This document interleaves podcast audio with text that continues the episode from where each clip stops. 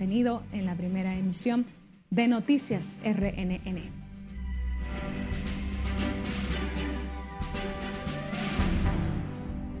Presidente Luis Abinader señala, comunidad internacional tiene la obligación de enfrentar la situación haitiana. Las leyes electorales pendientes de su aprobación en el Congreso Nacional están paralizadas por la falta de las opiniones de los partidos políticos de acuerdo a Iván Lorenzo, miembro de la comisión. Representantes del sector sindical condenan método de lucha de los médicos, aseguran miles de trabajadores se ven afectados. Los procesos gripales siguen siendo la principal causa de emergencias en niños. Comercios de la Avenida Duarte esperan tener tasa de delincuencia cero y un mayor dinamismo en las ventas por Navidad. El caos del tránsito vehicular en el Gran Santo Domingo se agudiza en las festividades navideñas.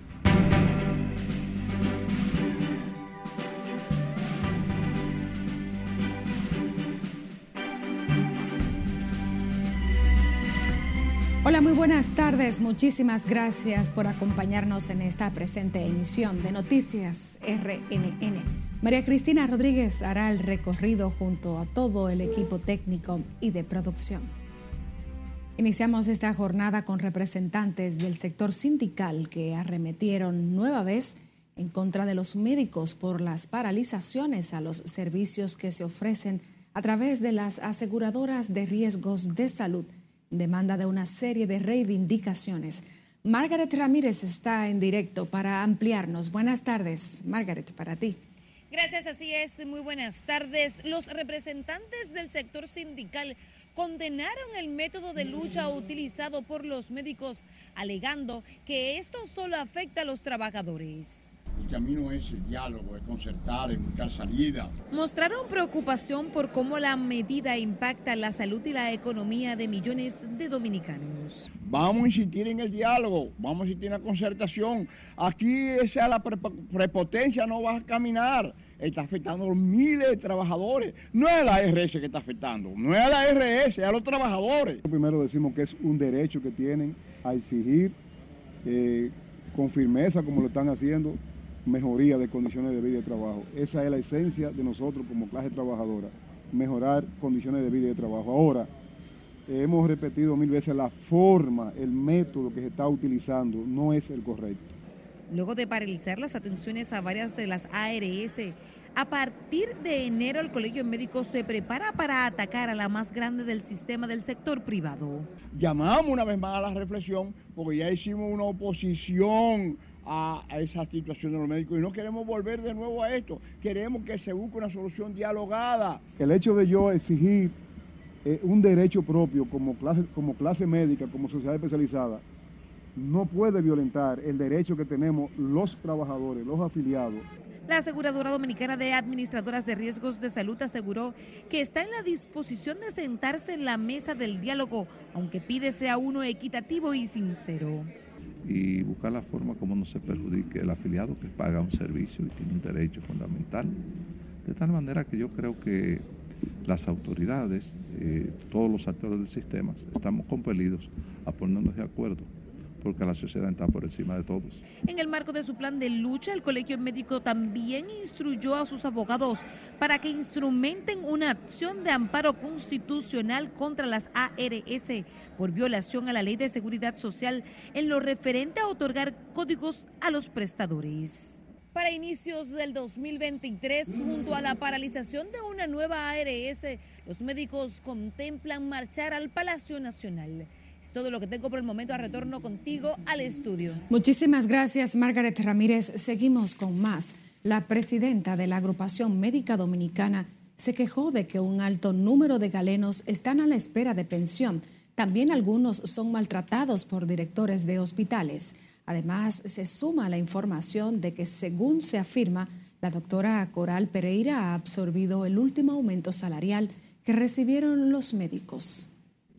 Estos 60 años nos encuentra inmersos en espera de más pensiones que están detenidas, en espera de mejor salario, porque ya el aumento que se dio se lo ha tragado la inflación en espera de mejor trato para nuestros agremiados, ya que hay directores y subdirectores que se han dado a la tarea de hacerle la vida difícil a los médicos.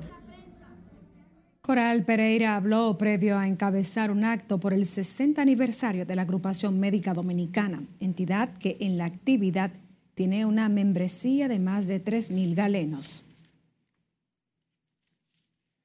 Ante el reporte de los nuevos dos casos de cólera en el país, moradores del sector 800 de Los Ríos dicen no sentir temor de esta enfermedad ni de un posible brote de la misma. Catherine Guillén con la siguiente historia. Toda la vida ha visto, ha, visto gente que le da diarrea.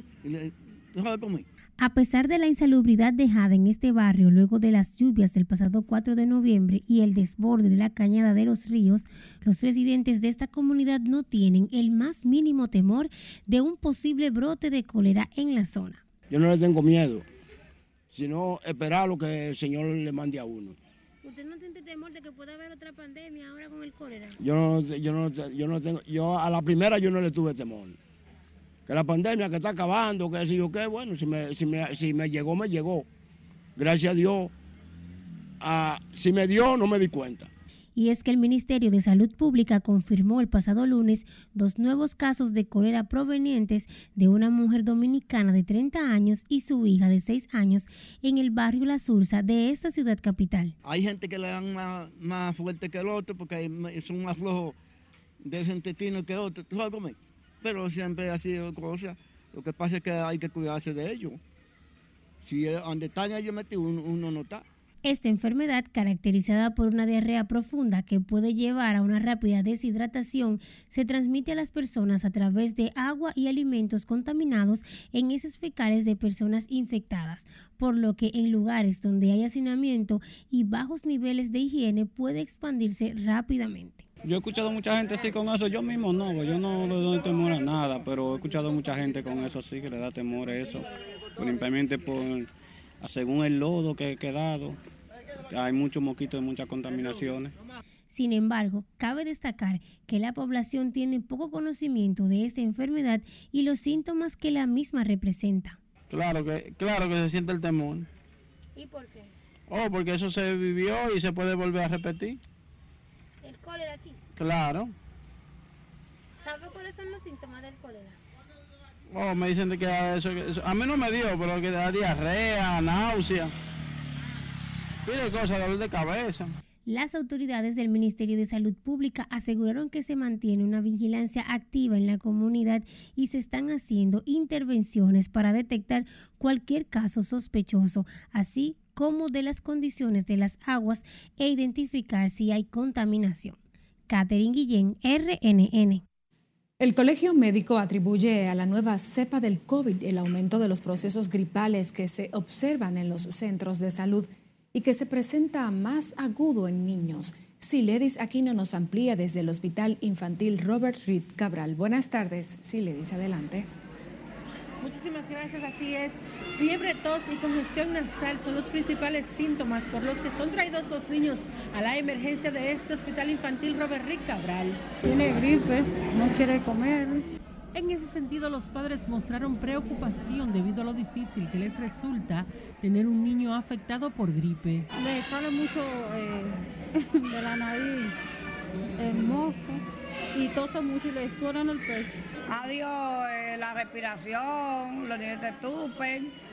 Eh, se congestiona, tú sabes todo eso. Mientras el presidente del colegio médico recomienda incrementar el cuidado, ya que asegura no es gripe normal, sino el COVID, el proceso gripal que afecta no solo a los más pequeños.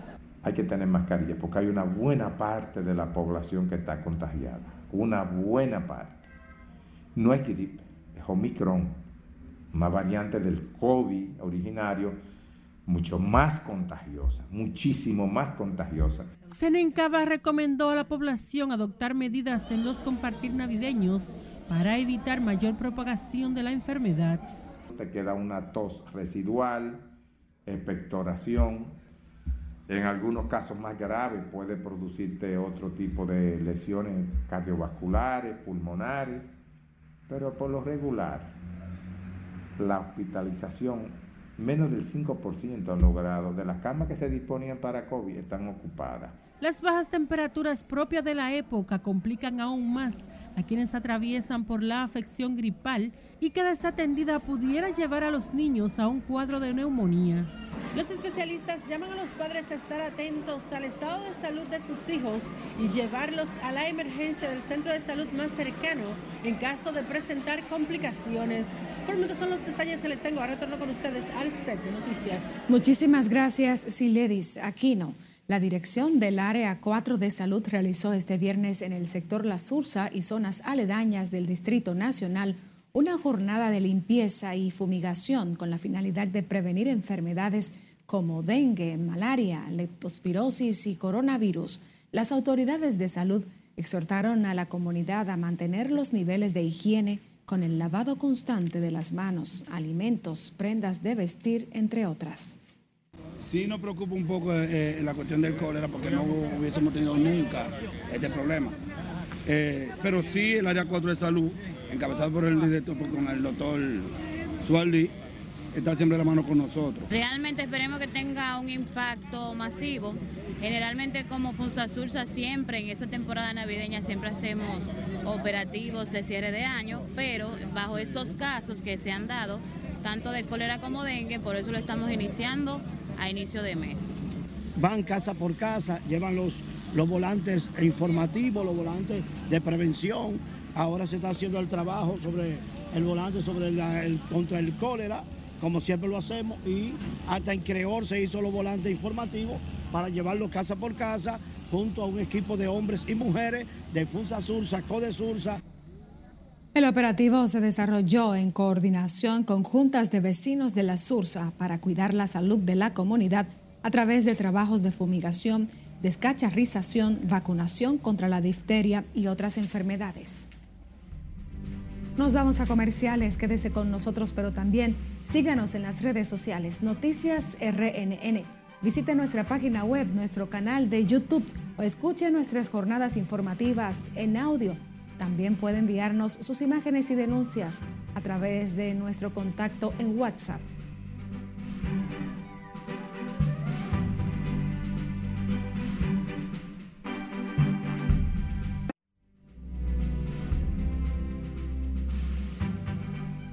Retornamos con más. En Haití, más de 1.400 personas fueron asesinadas y al menos se produjeron mil secuestros en lo que va de año denunció el alto comisionado de las Naciones Unidas para los Derechos Humanos.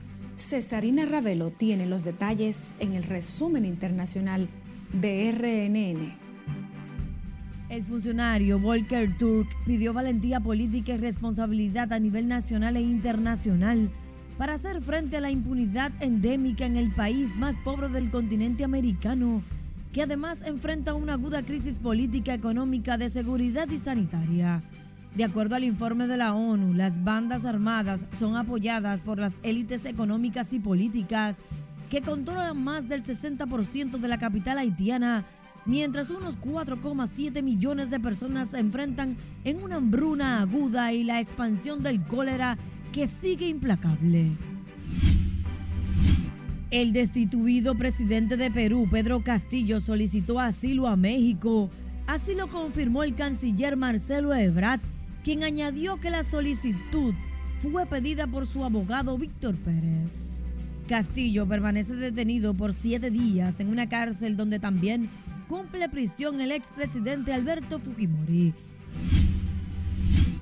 Miles de personas tomaron las calles en varias ciudades de Perú para exigir nuevas elecciones y la liberación del expresidente Castillo, detenido bajo acusación de rebelión y conspiración por la Fiscalía peruana tras un fallido autogolpe. La protesta marchó hacia el Parlamento. Sin embargo, la policía lanzó gases lacrimógenos y detuvo varios de los manifestantes. La senadora por el estado de Arizona en Estados Unidos, Krister Sinema, anunció que dejará el Partido Demócrata y cambiará su afiliación política a independiente. La congresista aseguró que no apoyará las iniciativas de los republicanos en el Senado y que tiene la intención de seguir votando de la misma manera que lo ha venido haciendo hasta ahora.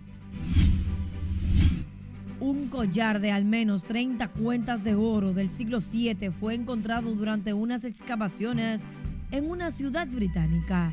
El collar tiene asombrosas cuentas con piedras preciosas y monedas romanas de oro. La pieza central es el elemento más grande y elaborado de la reliquia, una medalla cuadrada con una cruz en su interior. La reliquia fue encontrada por arqueólogos del Museo de Arqueología de Londres y data de entre los años 630 y 670 después de Cristo. El FBI considera una amenaza las próximas actualizaciones de seguridad de los productos de Apple en las que ofrece cifrado de extremo a extremo tras considerar que podría impedir rastrear a los delincuentes y terroristas. Apple anunció protección avanzada de datos y el aumento del cifrado de extremo a extremo. Sin embargo, el FBI dice que con esa innovación no puede garantizar rastreos para fines investigativos.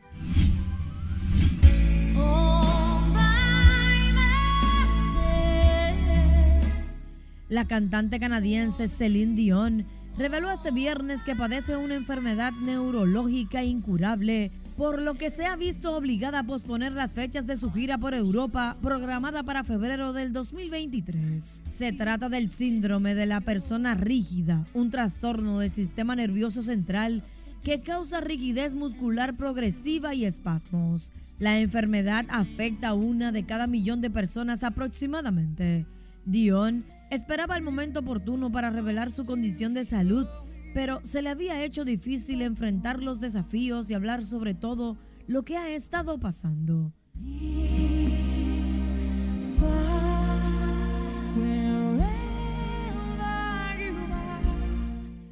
En las internacionales, Cesarina Ravelo, RNN. Continuamos esta emisión de noticias en la ciudad de Santiago, donde se realiza desde este jueves la reunión ordinaria número 56 de jefes de estados y de gobierno del Sistema de Integración Centroamericana SICA, donde el presidente dominicano Luis Abinader aprovechó hoy el escenario para advertir a la comunidad internacional sobre su obligación de ayudar al vecino país de Haití. Junior Marte da seguimiento al tema, conectamos con él. Buenas tardes, Junior. Sí, gracias.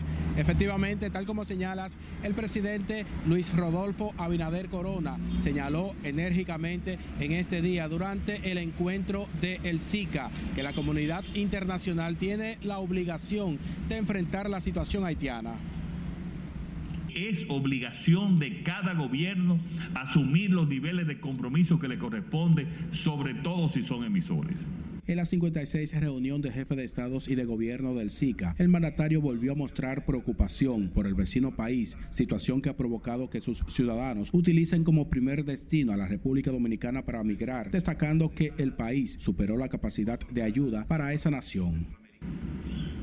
Llamamos la atención de este cónclave para que se haga conciencia de que el sacrificio que hace República Dominicana con el exceso de inmigrantes irregulares supera sus posibilidades de asimilación reiteró a la comunidad internacional su llamado de atención para que acuda con ayuda por la crisis que atraviesa Haití por lo que la comunidad internacional tiene la obligación, la obligación de acudir en ayuda de Haití para superar los sufrimientos que soporta ese pueblo y sobre todo también que su gobierno pueda asumir mayor nivel de responsabilidad frente a los países receptores.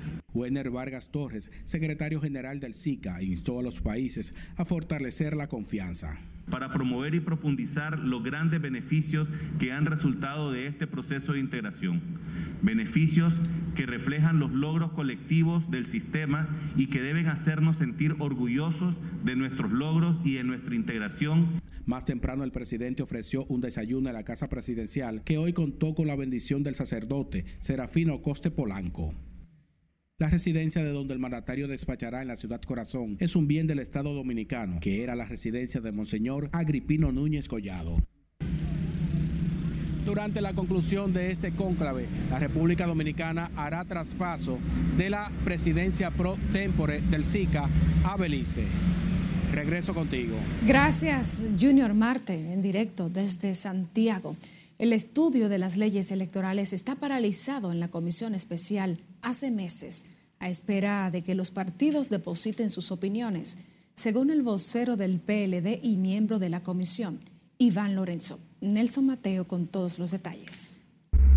Nosotros esperamos que el Ejecutivo no trate a la Junta Central Electoral como mendigo. Senadores y diputados reaccionaron a la posición del presidente de la Junta, Roman Jaques, y su insistencia en supeditar el éxito del montaje de los comicios del 24 a la aprobación de las nuevas normativas pendientes en el Congreso Nacional.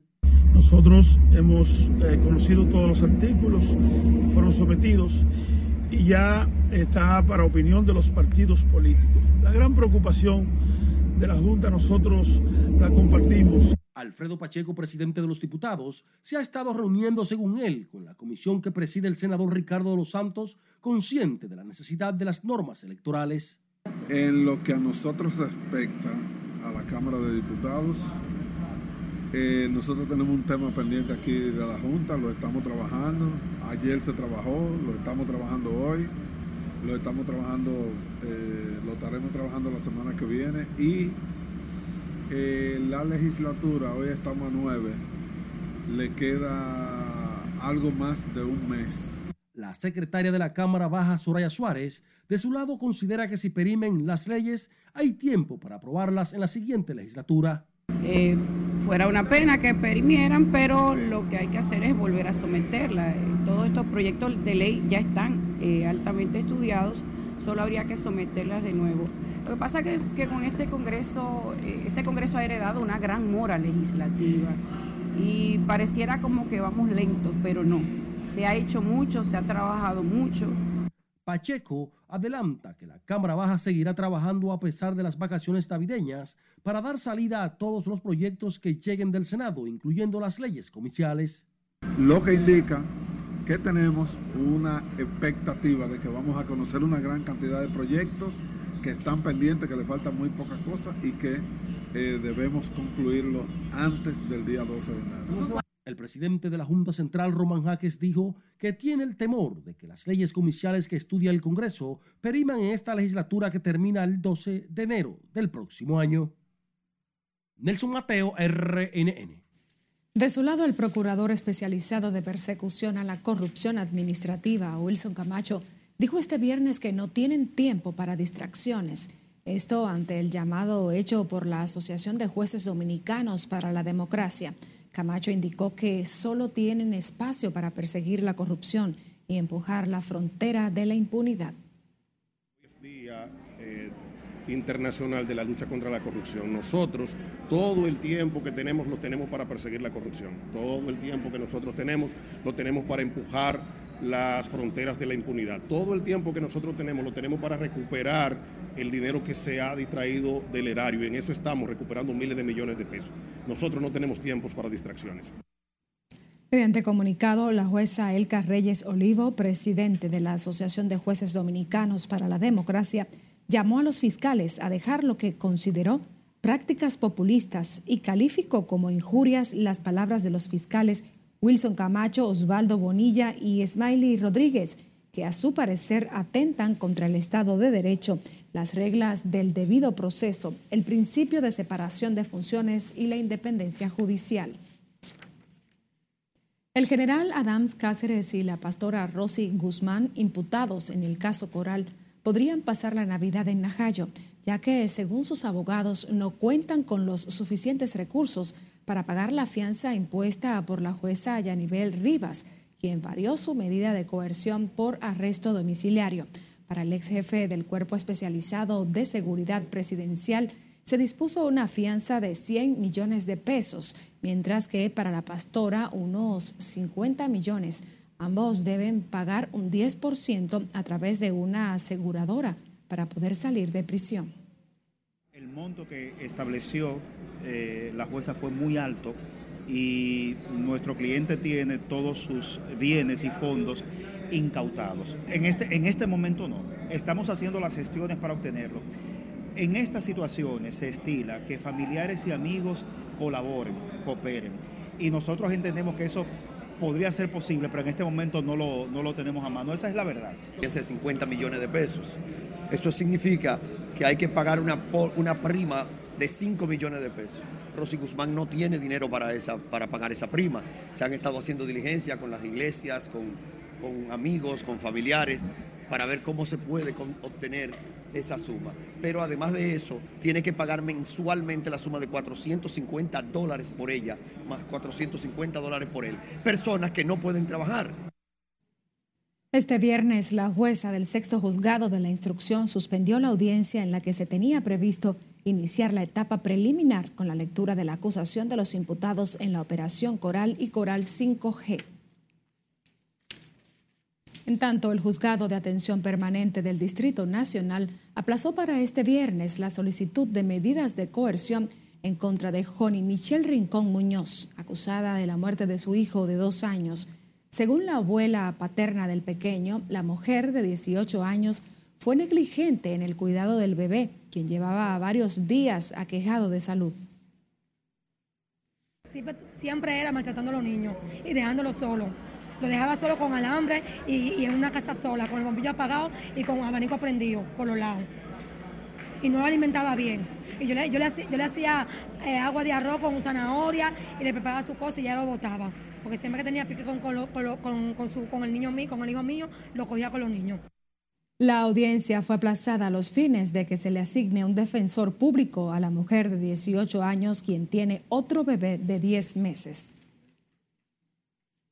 Comerciantes de la avenida Duarte en el Distrito Nacional esperan en las próximas semanas un importante flujo de personas por las festividades de Nochebuena y Navidad, lo que ha motivado a las autoridades a disponer de un patrullaje policial permanente en todas las arterias comerciales de esa zona.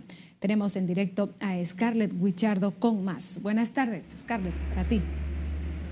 Gracias, buenas tardes. La Asociación de Comercios de la Avenida Duarte confía en el patrullaje preventivo para garantizar la seguridad en esta arteria comercial. La presencia policial hace mucho. Eh, indudablemente la gente viene con dinero para comprar y necesita sentirse segura. Los gerentes de las diferentes tiendas respaldan el patrullaje preventivo que incrementó la policía por las fiestas de Navidad, mientras aguardan por el dinamismo de las ventas. Tenemos que agradecer enérgicamente a las autoridades militares, a las autoridades de la Policía Municipal y a las autoridades de la DICE que han puesto en práctica un operativo conjunto en esta avenida Duarte.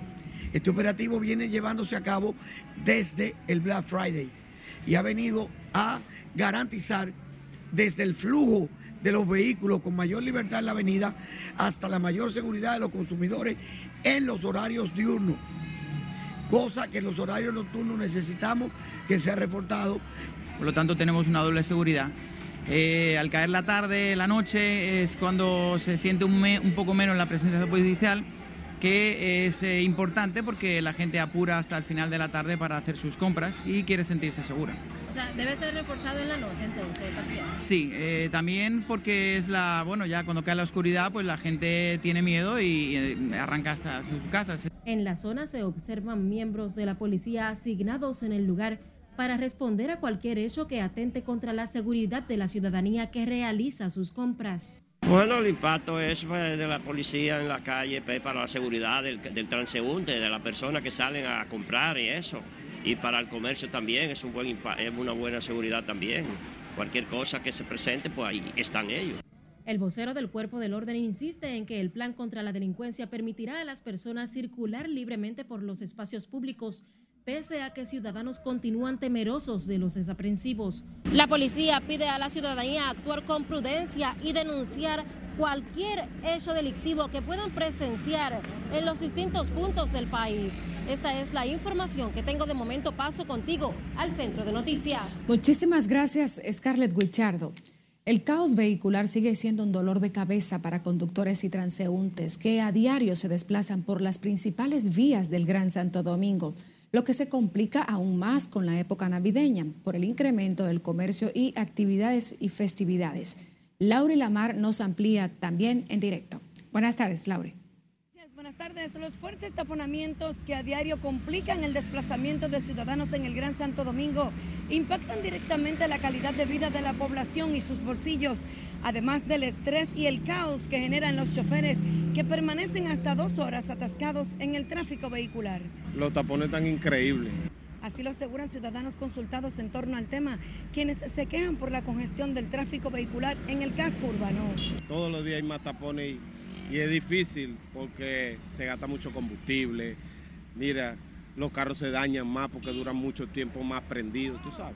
Aparte de eso, los pasajeros se quejan mucho y nosotros la mitad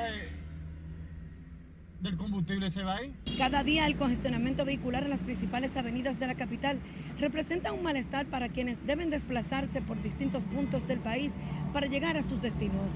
A veces para yo llegar tengo que pagar tres pasajes para llegar más rápido. O tengo que coger uno hasta el Torito, uno hasta Lobando y otro para donde voy. Aquí lo que está pasando es que en este país no, no se cumplen las leyes. Hay leyes pero no se cumplen. Como no se cumplen, esto siempre será un caos. Los tapones obligan a los conductores a tener un gasto mayor en combustible sin importar la distancia. En la mayoría de los casos, muchos han optado por salir más temprano de sus hogares para llegar a tiempo a sus destinos y evitar el congestionamiento que se registra en las horas pico. Tanto choferes como usuarios del transporte esperan que esta añeja problemática pueda tener una pronta solución con el plan de movilidad urbana que ejecuta el gobierno para mejorar el desplazamiento de vehículos en el polígono central. De mi parte es todo retorno al estudio. Muchísimas gracias, Lauri Lamar. El Ministerio de Educación condenó la intención de la Asociación de Profesores de adelantar las vacaciones por el próximo 16 de diciembre y ratificó que las clases continuarán hasta el viernes 23 de este mes, por lo que llama a la comunidad educativa a acogerse al calendario escolar. Así lo informó la viceministra de Asuntos Docentes y Pedagógicos, Ansel Shecker, pidió a los profesores, padres y tutores a respetar el calendario escolar a nivel nacional. Agregó que la pausa por el asueto navideño inicia el sábado 24 de diciembre y termina el martes 10 de enero cuando la comunidad educativa deberá regresar a las aulas. Y cuando regresemos nos enteramos de quiénes pelean la clasificación en el béisbol invernal y dónde están los liceístas y por dónde andan las águilas. No se lo pueden perder eso. Está sabroso.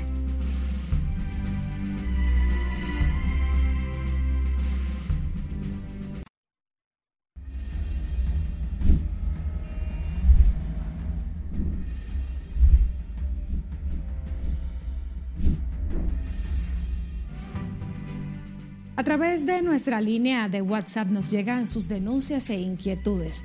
Nuestra compañera Perla Gómez presenta a continuación parte de ellas. Iniciamos con este video que nos llega a nuestra plataforma donde varios jóvenes se enfrentan a botellazos en lo que parece ser la continuación de un conflicto grupal.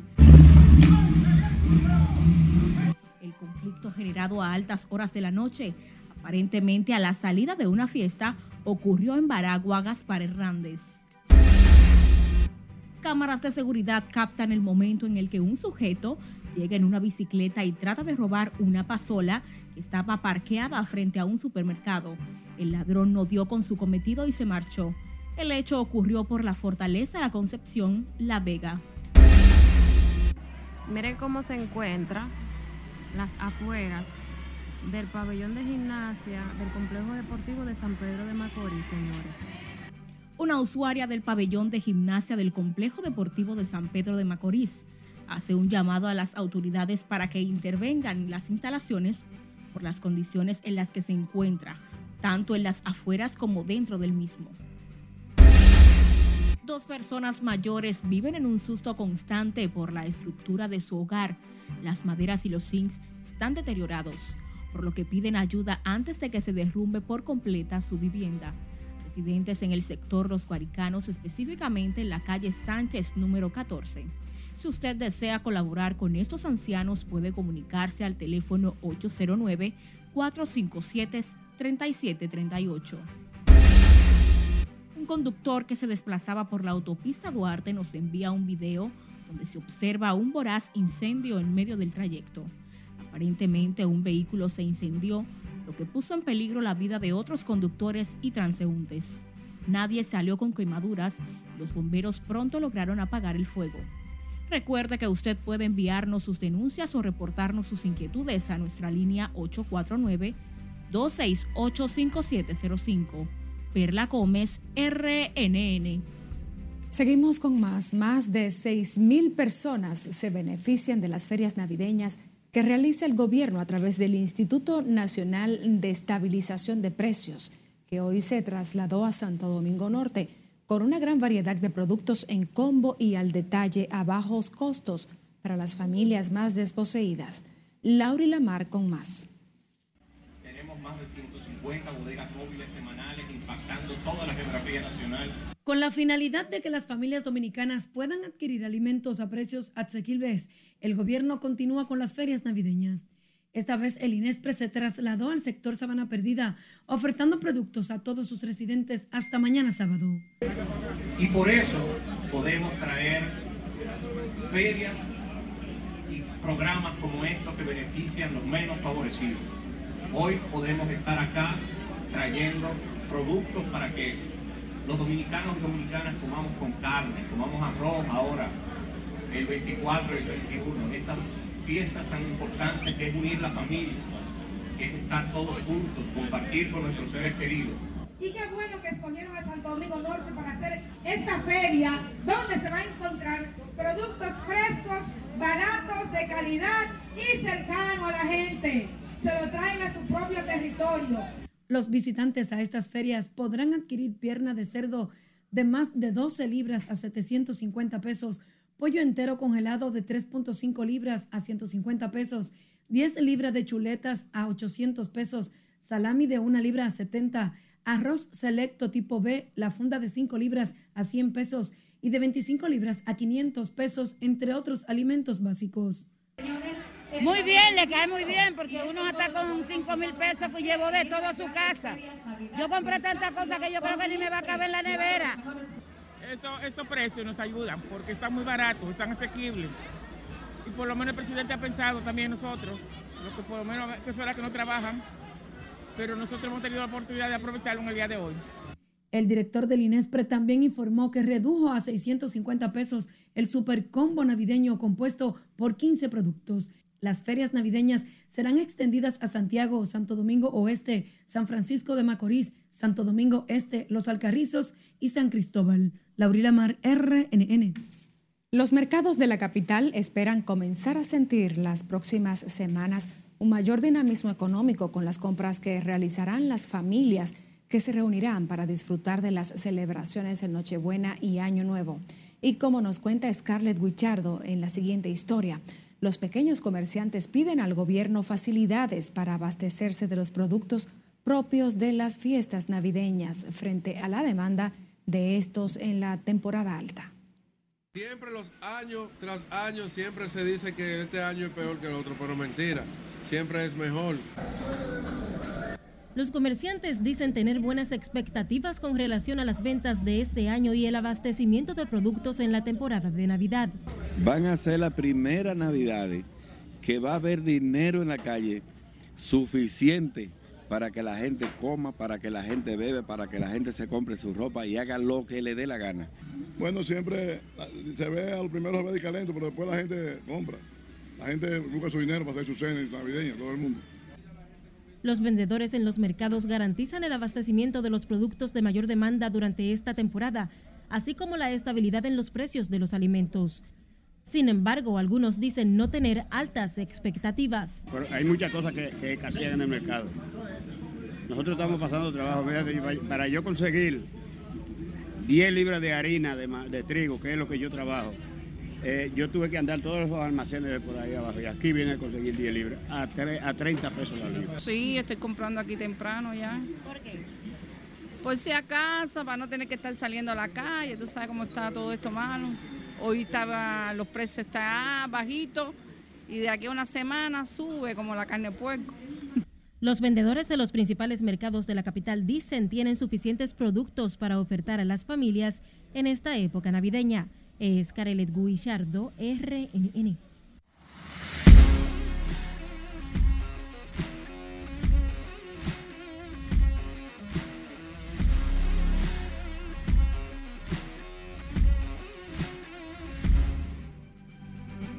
Saludos buenas. Vamos a iniciar con el béisbol invernal, pero les tengo una noticia al final que es para llorar. Comenzamos con el béisbol.